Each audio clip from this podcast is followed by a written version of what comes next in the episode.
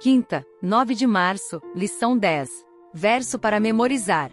Então ouvi uma voz do céu dizendo: Escreva: Bem-aventurados os mortos que desde agora morrem no Senhor. Sim, diz o Espírito, para que descansem das suas fadigas, pois as suas obras os acompanham. Apocalipse 14, versículo 13. Legado espiritual. Embora seja difícil saber como seria a vida na Terra se os seres humanos não tivessem pecado, podemos ter certeza de que não haveria acúmulo, ganância, pobreza, coisas que atormentam nosso mundo ao longo da história. Se temos propriedades conquistadas pelo trabalho honesto, esses bens são legítimos. No entanto, uma manifestação da vida neste mundo de pecado é o uso egoísta e mesquinho das bênçãos que Deus colocou em nossas mãos. No fim, no entanto, independentemente de quanto temos, há um ponto importante do qual devemos sempre nos lembrar. Ouça, Salmos 24, versículo 1. Do Senhor é a terra e a sua plenitude, o mundo e aqueles que nele habitam. Hebreus 3, versículo 4. Porque toda casa é edificada por alguém, mas o que edificou todas as coisas é Deus. Salmo 50, versículo 10. Porque meu é todo animal da selva e as alimárias sobre milhares de montanhas. Gênesis 14, versículo 19. E abençoou e disse: Bendito seja Abrão do Deus Altíssimo, o possuidor dos céus e da terra. Colossenses 1, versículos 15 ao 17.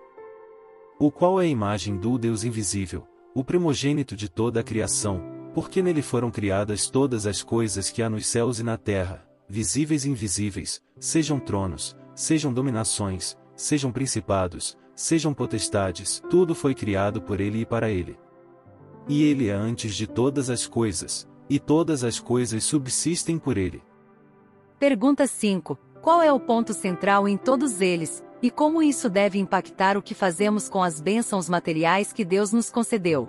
Somos administradores do que Deus nos confiou, ou seja, Ele é o dono de tudo, e é o Senhor quem nos dá vida, existência e força para obter as coisas. Então, é lógico que quando tivermos completado a tarefa que Deus nos deu, e tivermos cuidado de nossa família, devemos devolver o restante a Ele.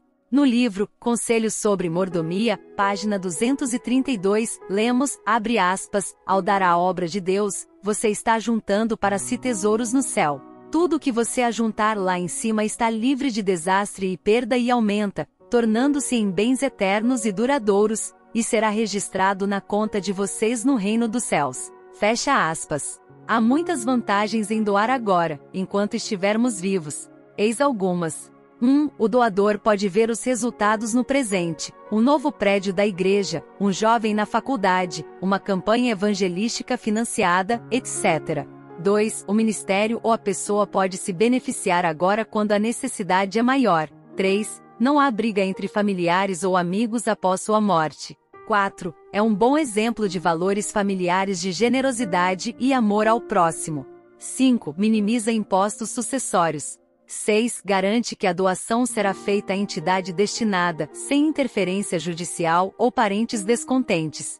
7. Demonstra que o coração do doador foi mudado do egoísmo para o altruísmo. 8. Armazena tesouros no céu.